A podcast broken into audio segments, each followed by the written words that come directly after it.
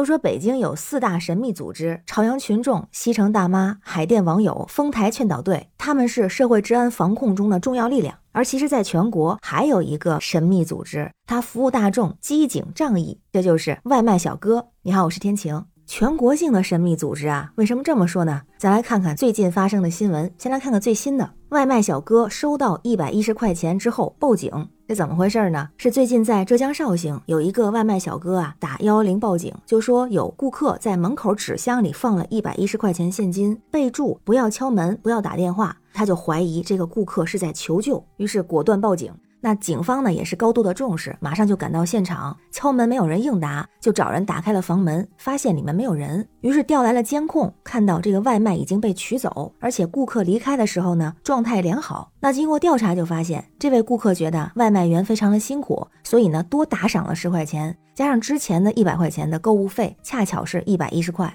那之所以备注不让敲门，是因为啊家中没有人。哎，这么一看是一场乌龙警情。那很多网友啊都纷纷为这位外卖小哥点赞，说这是满满的善良和热心。也有人说觉得有点好笑，但是忍住不能笑。而这样的事儿还真不少发生，比如在上个月四月底的时候，在广东广州也发生了这么一件事儿。有一个女士啊在点外卖的时候，备注写了一个自己的考试成绩，那她写的呢是科一九五，你知道吗？她这个信息呢，本来是给男朋友的留言，因为她呀是通过了科目一考试，特别开心，就决定给男朋友点一杯奶茶，然后在这个备注栏啊就写了自己的分数，分享自己的喜悦。不过啊，这个简单的备注引起了外卖小哥的警惕，那小哥以为这是求救信号呢，咱一看还真是啊，科一九五，那不就是可以救我？还你知道吗？于是啊，就赶紧报了警。咱就发现这也是一起乌龙事件哈。那这位女士呢，当时表示非常的歉意，同时也表达自己非常感激警方和外卖小哥的警觉和负责任的态度。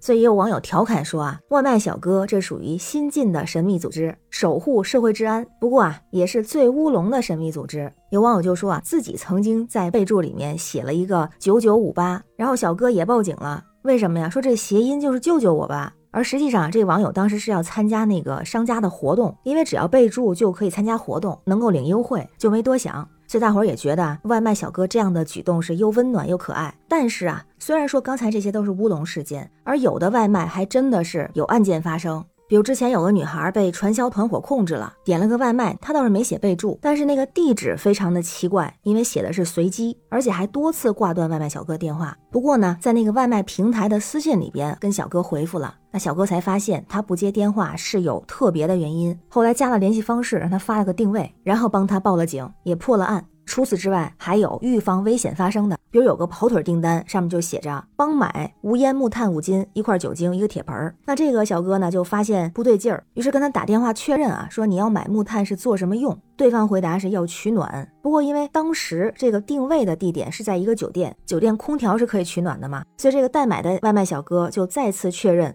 但对方没说什么，就说你别管了，买好给你钱不就得了吗？就把这个电话挂了。再打电话，这个客户就不听了。于是这个外卖小哥直接报警。这回不是乌龙，真是预防了一起治安事件。那咱看看这些事儿哈，虽然不少是乌龙事件，但也确实有真实的案件发生。所以想到这么几点吧，一个是要给外卖小哥的高警惕性和负责任点赞。就像网友说的，即使是乌龙，也支持外卖小哥报警。万一真出事儿，那就是救人于水火。那同时呢，咱们在写外卖备注的时候啊，可能也需要留意一下，像这种类似九九五八的备注，得想想哈，还真得小心，减少一些不必要的误会，不占用警力的资源。同时，对这些为我们提供服务的人，尊重他们的工作和付出，也给他们更多的理解、微笑和感谢。那关于被戏称最乌龙神秘组织的外卖小哥，关于新闻中的事儿，您怎么看呀？欢迎在评论区留言，咱们一块儿聊。我是天晴，这里是雨过天晴，欢迎关注主播天晴。感谢您的订阅、点赞、留言和分享，感谢月票支持，也欢迎加入天晴的听友群，绿色软件汉语拼天晴下划线零二幺四，